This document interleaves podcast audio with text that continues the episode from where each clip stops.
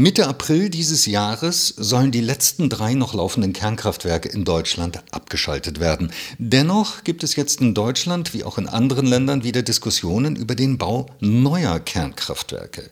Wie ist diese Diskussion einzuschätzen? Sind Kernkraftwerke vielleicht doch eine Lösung? Mit diesen Fragen befasst sich ein aktueller Bericht des Deutschen Instituts für Wirtschaftsforschung, dem DIW Berlin, der am 7. März 2023 veröffentlicht wurde. Darüber spreche ich jetzt mit Professor Dr. Christian von Hirschhausen. Er ist Forschungsdirektor in der Abteilung Energie, Verkehr, Umwelt am DIW Berlin und Mitautor der Studie. Schönen guten Tag, Herr von Hirschhausen. Guten Tag. Herr von Hirschhausen, obwohl die letzten deutschen Kernkraftwerke bald abgeschaltet werden, wird von verschiedenen Seiten immer wieder über neue Kernkraftwerke und eine Renaissance der Kernkraft diskutiert. Warum eigentlich? Mit welchen Argumenten wird eine Energietechnik eingefordert, deren Verabschiedung man doch eigentlich gerade beschlossen hat? Die Argumente, die in den einschlägigen Diskussionen äh, genannt werden, sind äh, Klimaschutz, ein Beitrag, der in der Versorgungssicherheit gesehen wird und auch die Aufrechterhaltung einer Kompetenz in Kernphysik und in kerntechnischer Forschung, um zum Beispiel international mitspielen zu können. Inwieweit könnten denn neue Kernkraftwerke tatsächlich einen klimaneutralen Beitrag zur Energieversorgung leisten? Zum Ersten ist zu sagen, dass wir neben der Klimaneutralität natürlich auch Plutoniumneutralität im System brauchen, weil es ja nicht nur darum geht, CO2 zu reduzieren, sondern auch das gefährliche, langlebige Plutonium, was in radioaktiven Abfällen liegt.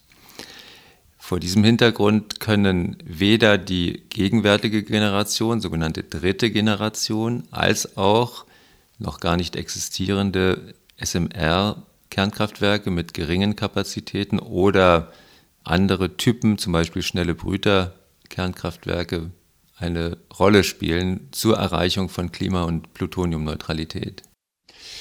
Der Ausbau erneuerbarer Energien, der braucht Zeit. Ließen sich denn große Energiemengen mit neuen Kernkraftwerken schneller bereitstellen als mit erneuerbaren Energien? Nein, der Bau von äh, Atomkernkraftwerken äh, zieht sich inklusive der Planung, der Vorbereitung etc. über mindestens zehn Jahre in der Regel, in vielen Fällen, aktuellen Fällen sogar wesentlich länger. Es sind derzeit 53 Kernkraftwerke im Bau. Das ist relativ wenig, gegeben, dass eine dreistellige Zahl von Kernkraftwerken in den nächsten beiden Jahrzehnten vom Netz gehen wird sodass der Anteil der Atomkernkraft äh, am Gesamtenergieverbrauch weiter unter 10 Prozent sinken wird. Und zum Dritten ähm, handelt es sich auch um eine sehr teure Technologie, sodass es äh, auch im Sinne der deutschen Industrie äh, kontraproduktiv wäre, jetzt den teuersten Strom zu produzieren und damit die Industrie äh, im Zweifelsfalle in den Ruin zu treiben. Sie haben die sogenannten SMRs, die Small Modular Reactors, eben schon kurz angesprochen. Das sind sogenannte Mini-Kraftwerke, für die es auch von recht prominenter Seite durchaus Fürsprecher gibt. Was spricht denn im Konkreten gegen diese jetzt vielfach propagierte Technologie?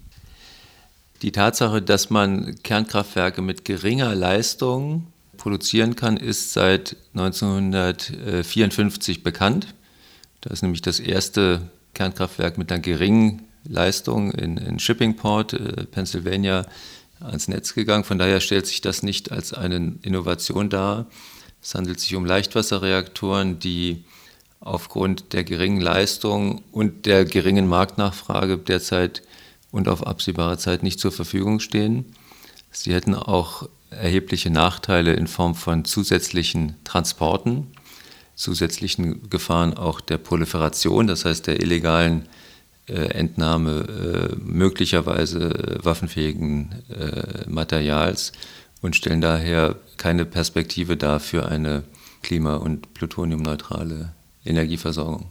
Trotz allem gibt es viele Energiesystemmodelle für langfristige Klimaschutzszenarien, in denen die kohlenstoffarme Atomenergie einen großen Anteil hat. Warum? Ja, das ist historisch gewachsen. Ein Teil der Fachexpertinnenschaft der Energiesystemmodellierung hängt aus historischen, aus äh, technischen, aus traditionellen Gründen der Atomkernkraft an. Man spricht auch von einer verhandelten äh, Atomperspektive. Dieser Konsens, der lange auch den IPCC beherrscht, ist allerdings am Bröckeln, weil man festgestellt hat, dass sich die Kostenstruktur von Atomkernkraft nach oben bewegt hat. Wir sind jetzt im Bereich von 15 Cent pro Kilowattstunde, wohingegen damals Kohle heute die Erneuerbaren um ein Vielfaches günstiger waren.